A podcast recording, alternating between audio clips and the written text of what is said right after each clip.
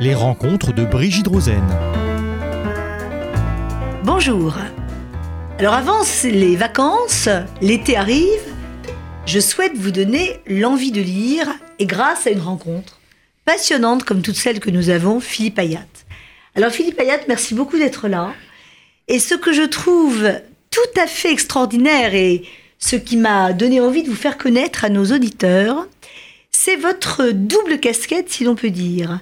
C'est-à-dire que non seulement vous êtes entrepreneur, mais vous, vous allez nous en parler. Comme entrepreneur, vous travaillez pour les autres et pour une transmission, notion si importante pour nous. Et d'autre part, vous êtes écrivain, mais je dirais aussi, comme écrivain avec cette double casquette, puisqu'il y a des essais, des essais économiques comme celui que j'ai là, que je conseille à vraiment tous de lire, L'avenir à portée de main, parce que c'est un livre économique, mais à portée de compréhension, ce qui n'est pas toujours le cas. Mais également, vous écrivez des romans, et un notamment si cher à mon cœur, et je n'en suis pas la seule, Momo Déal, ce petit Momo traduit en un nombre de langues incalculable, mais je crois, ma connaissance, pas encore en hébreu ni anglais, ce qui me semble absolument incroyable, euh, qui fait l'objet là bientôt d'une série euh, télévision euh, et pour lequel vous avez reçu moult prix tout à fait mérités, dont le prix du premier roman. Alors, Philippe Ayat, assez parlé, nous avons hâte de vous entendre. Et c'est vrai que vous êtes un homme d'action, vous êtes un homme de pensée, vous êtes un homme de transmission, de mémoire et d'avenir. Alors évidemment, c'est un petit peu difficile de serrer des questions. Euh, je vais les limiter à quatre, euh, mais je ne suis pas certaine de ne pas en avoir d'autres. Et donc déjà, je vous demande de revenir euh, nous entretenir. Alors, la première question que je voudrais vous poser, c'est votre passion pour l'entrepreneuriat et la transmission avec cette association, mais je préfère que ce soit vous qui la présentiez, que vous avez fondée. Bonjour Brigitte, merci de, cet entretien qui me fait très plaisir.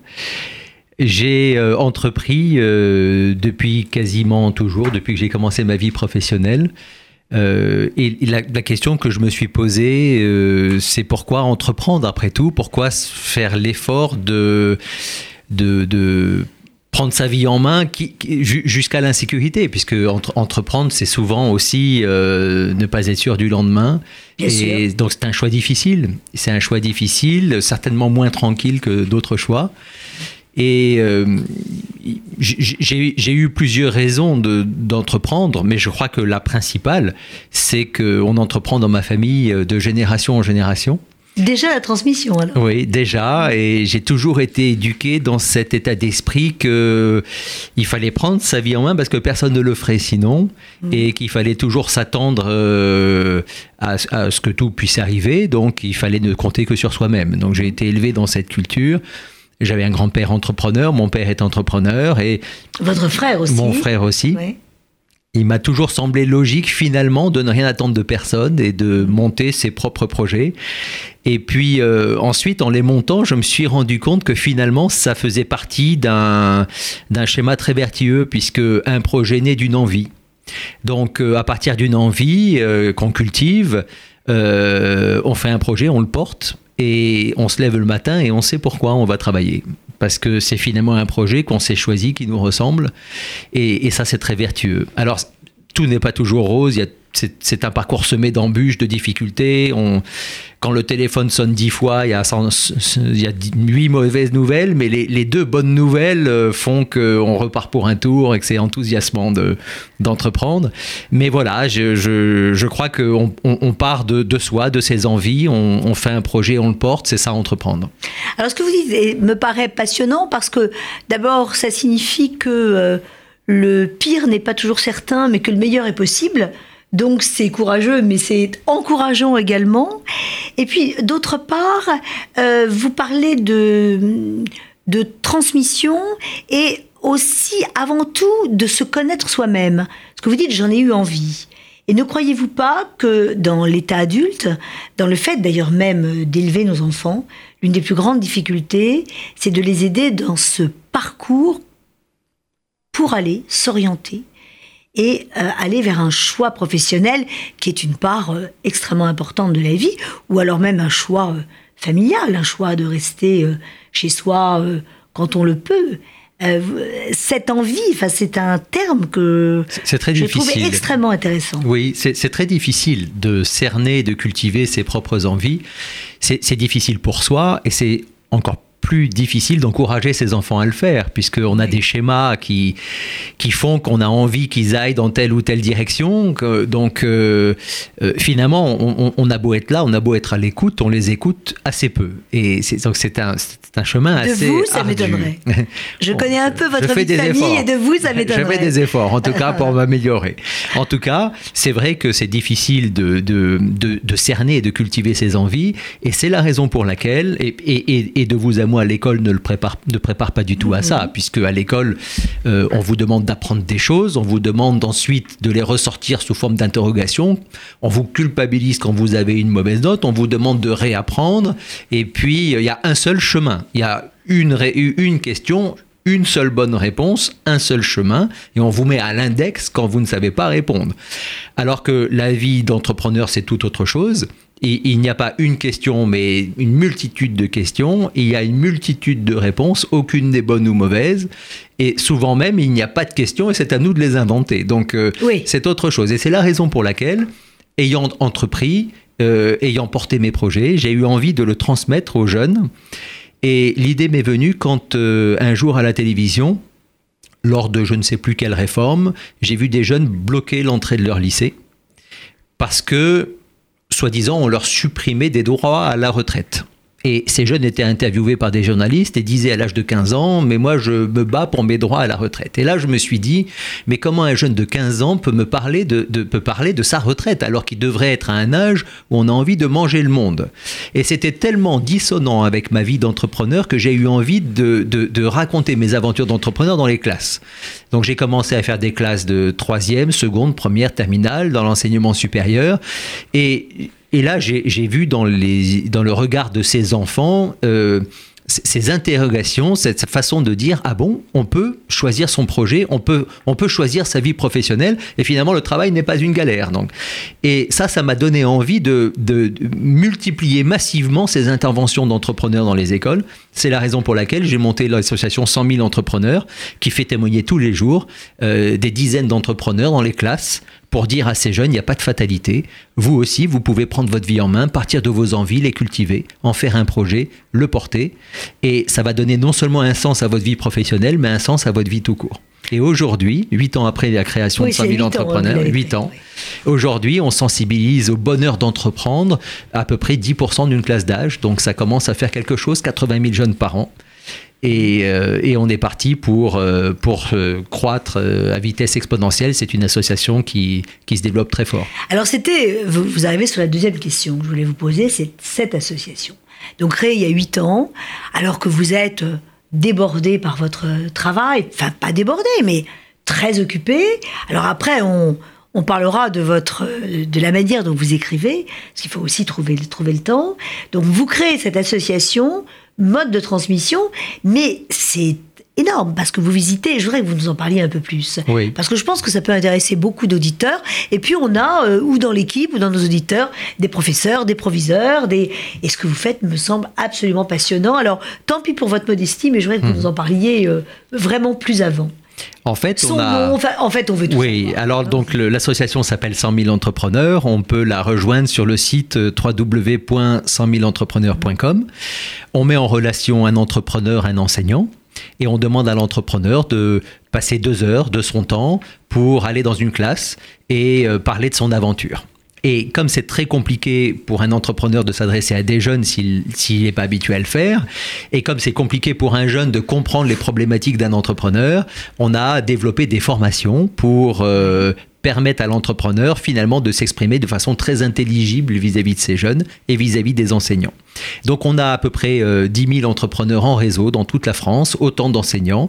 On a monté une plateforme qui permet de mettre en relation l'entrepreneur et l'enseignant. Et à chaque fois qu'un jour, euh, qu'un jour euh, ouvrable se passe, je sais qu'il y a une vingtaine d'entrepreneurs partout en France qui sont dans ces- des salles de classe Chaque jour chaque jour. Chaque Dans jour, les salles de classe. une vingtaine d'entrepreneurs sur quelque part. le- sur tout le le territoire. Et dans tous les quartiers. Alors, une intervention sur deux se produit dans les quartiers difficiles, puisque là-bas, peut-être un peu plus, ces jeunes ont besoin d'entendre qu'il n'y a pas de fatalité, qu'ils peuvent prendre leur vie en main. Mais 100 000 entrepreneurs a vocation à intervenir partout, dans tous les quartiers, dans toutes les classes, dans toutes les filières. Et on a fait ça euh, avec le parrainage de l'éducation nationale, des recteurs, des inspecteurs d'académie. Tout le monde a envie que ça se passe. Et euh, c'est formidable parce que euh, crée une émulation. Je vais vous donner juste deux chiffres. Il y a 10 ans, un jeune sur deux voulait travailler dans la fonction publique. Et aujourd'hui, un jeune sur deux a envie de monter son entreprise. Donc euh, c'est un c'est un phénomène, un élan irréversible. Oui, oui. oui, oui, c'est un c'est un élan irréversible et je m'en réjouis. Et alors, c'est évidemment complètement bénévole. Enfin, Totalement tous les- bénévole. Tous, les, entrepreneurs, qui sont Oui, là euh, oui. le font parce que vous leur avez communiqué cette passion euh, de, de leur dire un peu réveillez-vous. Enfin, oui, je, euh, je me suis rendu compte ouais. finalement que les entrepreneurs étaient des passeurs d'expérience aussi. Oui. Donc euh, tous les jours, ils passent l'expérience à leurs salariés ou à leurs clients, à leurs fournisseurs. Et quand je leur propose d'aller dans les, dans les classes pour parler à des jeunes, j'ai quasiment que des, que, des, que, que des oui, parce que c'est quelque chose, ils, en sortent au- autant enrichis que les jeunes. Parce que nous, entrepreneurs, à part parler à nos enfants, on a très peu l'occasion de parler à ces jeunes générations. Et finalement, ces jeunes-là, ils veulent comprendre. Donc, ils posent des questions à la fois naïves et extrêmement pertinentes qui nous font, qui nous font réfléchir à ce qu'on fait. Alors là, c'est une façon, euh, je dirais presque, qui correspond à l'Antiquité, de faire de la politique. Vous êtes dans la vie, au cœur de la vie de la cité. oui, on est dans la cité, absolument. Les, enfin, les jeunes, c'est la société de demain. Enfin. Ah, absolument. Et on sait tous les soucis euh, qui se posent et les craintes euh, légitimes Oui. qu'on peut avoir. Et, et vous, vous drainez tous les jeunes. Oui, aujourd'hui, un jeune en France, Ouais. euh, quand euh, il regarde les informations, n'entend que des mauvaises nouvelles. Un jeune sur quatre est au chômage, Mhm. ils n'auront pas assez d'argent pour financer leur retraite, euh, ils ne pourront même pas trouver un travail, à peine un stage, etc. Donc nous, on est là pour leur dire le contraire. On va, on va les voir là où ils sont, dans les salles de classe, pour leur dire, vous avez une richesse inouïe, c'est d'abord votre jeunesse, donc le monde est à vous, l'avenir est à vous, et c'est l'objet de ce livre, L'avenir à portée de main. main, ouais. Voilà. Et puis vous vivez dans un pays extraordinaire où vous pouvez vous éduquer gratuitement, euh, vous soigner gratuitement, vous exprimer. C'est un pays d'entrepreneurs. Chaque année, euh, quasiment un Français sur 100 monte quelque chose, monte une entreprise. Donc voilà, vous avez tout pour vous. Il faut croire en vous. Il faut reprendre confiance en vous, en l'avenir, en votre pays. Et, et pa- par la force du témoignage, c'est ce que les entrepreneurs vont dire aux jeunes. C'est quelle classe que vous voyez On commence en troisième. Ouais, et puis on fait toutes les années jusqu'à Bac plus 5. Donc c'est en gros la tranche Ah oui. d'âge entre 13 et 25 ans. D'accord. Et euh, le- enfin, les, il y a des entrepreneurs qui travaillent pour votre association, qui prennent des stages. Que je sais qu'il y a, y le, il y a le stage de la semaine de stage de seconde. Absolument, a- absolument. Une fois que le Ouais. contact est établi entre l'entrepreneur et l'enseignant, Ouais. l'entrepreneur peut revenir plusieurs fois dans la classe, peut faire des jeux de création d'entreprise, peut faire visiter son entreprise à la classe, peut prendre des élèves en stage. Donc après, c'est vraiment un contact direct entre euh, les élèves, l'entrepreneur, l'enseignant. Il y a plein de choses qui se font absolument extraordinaires. Et par rapport à l'éducation nationale, ça s'inscrit dans quel... Parce qu'il y, a des- il y a des horaires, il y a des cours, il y a des obligations. Ça s'inscrit dans quel registre Enfin, Alors c'est le chef d'établissement qui décide quel, euh, à quel euh, professeur il va confier Ouais, l'intervention. ouais. Et le professeur peut être un prof d'anglais, de maths, de français, d'histoire géo, même de sport. ouais. Et donc, ils consacrent deux heures de l'un de leurs cours à cette intervention d'entrepreneur. Et vous couvrez des établissements publics, privés Tout. euh, Public, privé, quartier difficile, beau quartier, Oui. filière générale, Ouais. filière technologique, tout. Et, maintenant, j'imagine, vous êtes aussi un peu démarché, non Parce que Oui, oui, maintenant on a... être très connu. Pour, euh, pour la première fois la- l'année dernière, on a eu plus de demandes d'enseignants Ah oui. que de disponibilité d'entrepreneurs. Donc, Ouais, euh, on fait un appel là hein, Hmm. pour, euh, les, pour la rentrée prochaine, hein, que tout le, le potentiel que nous avons vienne vous rejoindre et aider effectivement les jeunes. Très volontiers. Mais alors, vous trouvez en plus le temps d'écrire. Alors, il y a les essais, et vous avez écrit plusieurs essais, tous euh, plus passionnants, et je dirais euh, digestes, ça n'a rien de de- de- d'irrespectueux pour les autres, mais il y a des livres tellement techniques qu'on on a du mal à en venir à bout, ou alors il faut euh, une heure pour lire deux pages, c'est un luxe que tout le monde n'a pas. Euh, les vôtres sont pratiques, on a l'impression de comprendre l'économie, ce qui est une, une grande euh, qualité que vous nous donnez, mais vous écrivez aussi des romans. Alors je ne trahirai aucun secret, d'ailleurs je, ne- je n'en sais rien, mais je sais que vous écrivez le deuxième.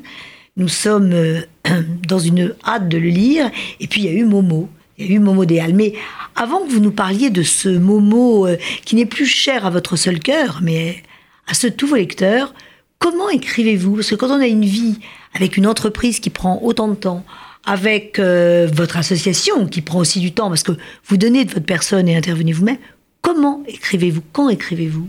Faut dormir aussi, faut Ouais, manger, absolument. faut- Mais, et en plus, j'ai besoin de dormir euh, de bonne nuit, de 7 à 8 heures, donc il faut trouver le temps.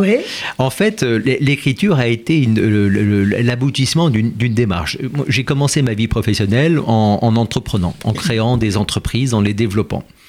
Et puis, j'ai rapidement eu envie de, de transmettre aux jeunes ce bonheur d'entreprendre. Donc, c- avant l'association 100 000 entrepreneurs, j'ai commencé par, la, mon- par créer la filière entrepreneuriat de l'ESSEC. Ensuite, j'ai monté celle de Sciences Po. Ensuite, je me suis dit que c'était bien de s'adresser à des bacs plus 5, mais qu'il fallait aussi s'adresser à des gens plus jeunes. Donc, à partir de la troisième. Donc, à partir de la troisième, ouais. donc j'ai développé 100 000 entrepreneurs. Et puis, à force d'aller témoigner de ce bonheur d'entreprendre, j'ai eu envie de l'écrire. Donc, j'ai commencé par écrire des essais, dont le dernier, euh, L'avenir à portée de main, qui est mon quatrième. Et puis, euh, en écrivant, je me suis dit, mais quand même, quitte à écrire, pourquoi ne pas raconter une histoire? Et j'ai eu envie d'écrire un premier roman. Et là, les, les, les difficultés euh, d'emploi du temps ont commencé parce que euh, écrire un roman, c'est un travail de très longue haleine qui s'étale sur plusieurs années et qui euh, nécessite d'écrire tous les jours. Et Émile Zola disait, il avait même fait graver sur sa cheminée en face de son bureau, Émile Zola disait, jamais un jour sans une ligne. Et, et le romancier écrit tous les jours. Et, et le roman mature ensuite dans son esprit. Alors, voulant écrire tous les jours, j'ai commencé à écrire le soir en rentrant du travail. J'étais explosé de fatigue, je ne pouvais pas. Je me suis dit, ben, je vais arrêter de faire des déjeuners, je vais écrire entre midi et deux heures. Mais dans le stress de la, de la vie quotidienne et du tumulte des affaires, je n'avais pas l'esprit à moi. Alors je me suis dit, je vais écrire le week-end. Mais le week-end, on s'occupe des enfants, impossible. Les vacances, pareil. Et j'ai trouvé finalement mon équilibre, c'est d'écrire très tôt le matin. Donc je commence ma journée un petit peu plus tôt, à l'heure où les enfants dorment encore, où le- les, les mails n'arrivent pas, où le téléphone ne sonne pas. Et j'écris deux à trois heures par jour avant de commencer ma journée professionnelle, ma, journée au jours. travail, tous les jours. J'imagine de 5 heures à euh, 8 Un, heures.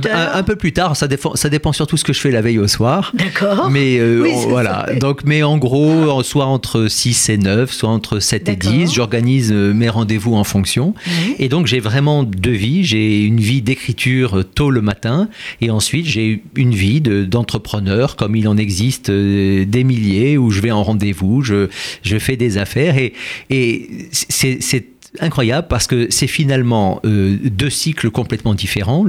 L'écriture, c'est un cycle long. C'est un cycle long où on s'engage sur une voie et on ne sait absolument pas si c'est la bonne voie, ce qu'on va trouver au bout de la route. Le monde des affaires, ce sont des cycles courts. Et euh, dans le monde des affaires, on a le résultat immédiatement. On a pris une bonne décision une mauvaise décision, ça se lit dans les résultats le lendemain. Dans l'écriture, il n'y a ni bonne ni mauvaise décision, il y a des chemins et on ne sait pas lequel est le bon. Alors déjà, vous avez un chemin, puisque votre euh, premier essai, euh, publié enfin, aux éditions Autrement, je veux dire, ce qui n'est pas rien, c'était en 2006, l'entreprise acteur clé de la société, qui résume tout ce que vous venez de nous dire. Puis donc, d'autres essais, et puis arrive un roman, couronné par le prix du premier roman, ce qui là aussi n'est pas rien. Comment êtes-vous arrivé à cette maturation? Il y a une question que je voudrais vous poser. Vous avez écrit l'histoire de ce petit Momo, euh, il y avait tout un contexte, il y avait... euh, mais qui finalement vous a mené? C'est vous qui avez mené Momo à travers toutes ces aventures Ou est-ce Momo qui vous a fait évoluer dans votre schéma d'écriture? Ou est-ce qu'il y a un moment où Momo a dépassé Philippe, l'auteur?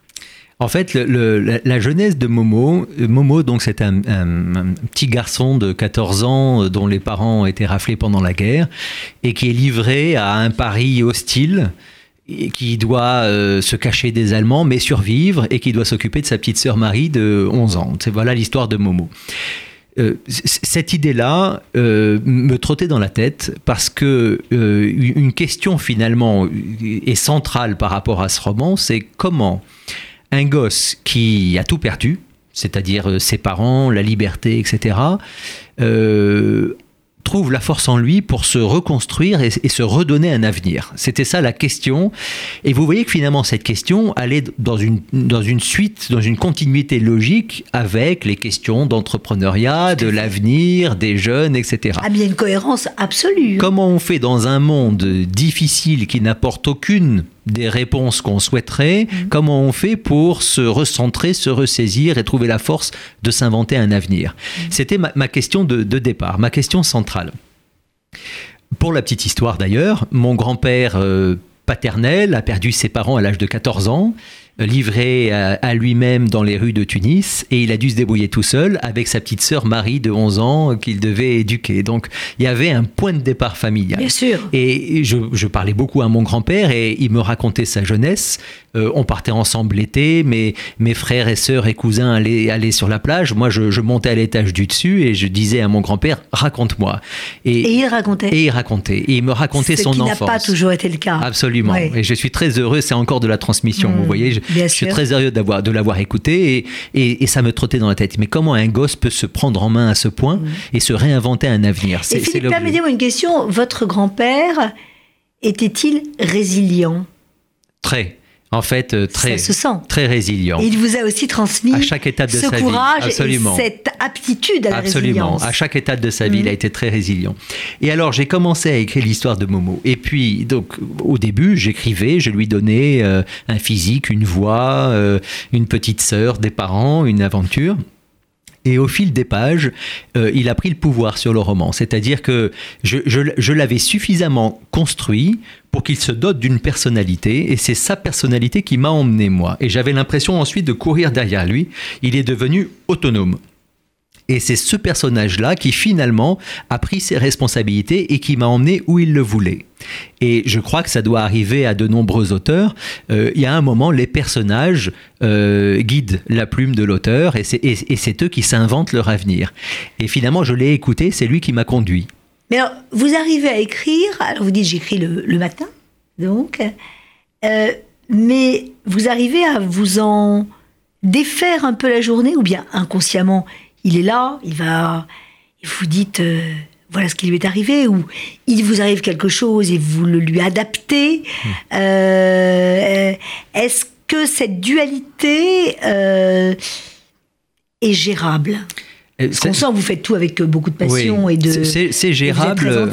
C'est gérable. Euh, c'est gérable dans la mesure où ce sont des activités tellement différentes que lorsque je rentre en lorsque je je quitte mon personnage pour rentrer en rendez-vous dans la vraie vie, euh, l'excitation du monde des affaires est telle que je suis tout de suite dans un autre mouvement et, j'arrive à passer de l'un à l'autre et, et, je peux m'absorber dans ce monde des affaires à, à la minute même de mon premier rendez-vous. Donc, euh, en fait, il y a l'adrénaline des rendez-vous, des résultats obtenus. Parce que je sais que vous aimez les Absolument. Et, les affaires, c'est ça. Les affaires, c'est on prend des décisions et on lit les résultats et on anime des équipes et, mhm. et, on décroche des commandes et des clients, mhm. etc. Donc là, on est porté vraiment dans l'action. Mhm.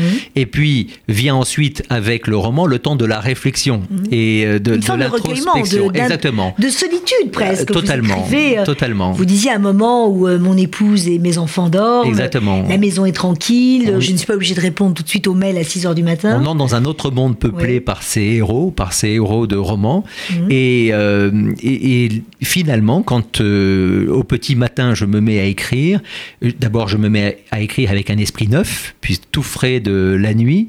Et puis je me rends compte que pendant ma journée de travail la veille, dans le monde des affaires, finalement j'ai décanté et ce, ce, personnage m'a accompagné. Et puis tout ça a reposé pendant la nuit et, et, finalement j'y ai pensé tout le temps même sans le savoir. Et ça m'a permis de, et finalement les deux activités si différentes me, chacune me permet de décanter l'autre. Et je me suis rendu compte que euh, le, la vie d'homme d'affaires d'entrepreneur enrichissait ma vie d'écrivain et vice-versa. Alors que ce sont des activités totalement différentes. Non, non, mais c'est c'est tout à fait compréhensible vu l'intensité que vous y mettez euh, et leur complémentarité. euh. Oui, alors Alors, en conclusion, je voudrais vous demander, euh, sans du tout nous dévoiler, alors que j'en veux d'envie, hein, mais euh, évidemment le, le- le thème du prochain roman. D'abord, si vous avez, si vous foisonnez d'idées, ou bien si s'impose à vous l'histoire que vous allez écrire, et puis euh, sans rien nous dire non plus, même si j'en meurs encore plus d'envie, quand sera-t-il prêt? À peu près. Et, et en fait, c'est une vraie question. En avez-vous une idée, puisque à un moment, votre, euh, votre- vos créations de personnages vous entraînent. Donc, savez-vous déjà maintenant où ils vont? Oui. vous mener jusqu'à Oui, quand oui. En fait, quand je commence un roman, je commence par l'idée de base. Vraiment, ce, ce roman en, en une ligne va parler de quoi? Et cette ligne, je la polis, je l'affine au fil du temps. Mais c'est ma boussole, c'est- mon repère. Voilà, mon roman doit tourner autour de cette ligne.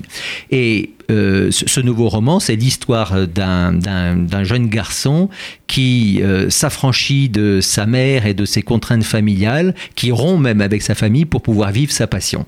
Voilà, c'était le point de départ de mon roman. Et donc, euh, j'avais donc ce, ce jeune homme qui est le, le personnage principal et sa mère. Et puis, les personnages secondaires se mettent en place. Et puis, euh, je commence à voir où ça commence, où ça finit. Puis, les, les- les chapitres aussi commencent à s'articuler les uns par rapport aux autres. Et puis ensuite, je rentre dans un chapitre qui n'est pas forcément le premier chapitre. J'essaie de d'écrire mes chapitres euh, indépendamment de l'ordre chronologique pour ne pas m'installer dans une linéarité de l'écriture. Euh, pour faire en sorte quasiment que chaque chapitre soit une aventure à part entière. Et, et je Ce qui est le cas de Momo, d'ailleurs. et ce qui est le cas de Momo, Ah oui. absolument. Et alors, euh, j'en suis à, à peu près aux deux tiers du livre et euh, je prévois une sortie pour euh, la rentrée de septembre 2018. Pour les prix? Euh, les prix, je sais pas, mais Non, en tout cas pour, non, après question, les vacances Non, mais 2018. ça, c'est pas une question. Pour les prix. hein. Bon, Philippe Abiat, vraiment merci beaucoup. Merci à vous. Je vous dis à très bientôt et euh, nos auditeurs ont tous compris. Pour ceux qui ne l'ont pas lu, Momo Déal et pour ceux qui l'ont lu, eh bien on le relit. À bientôt. Merci. Merci. Brigitte. Les rencontres de Brigitte Rosen.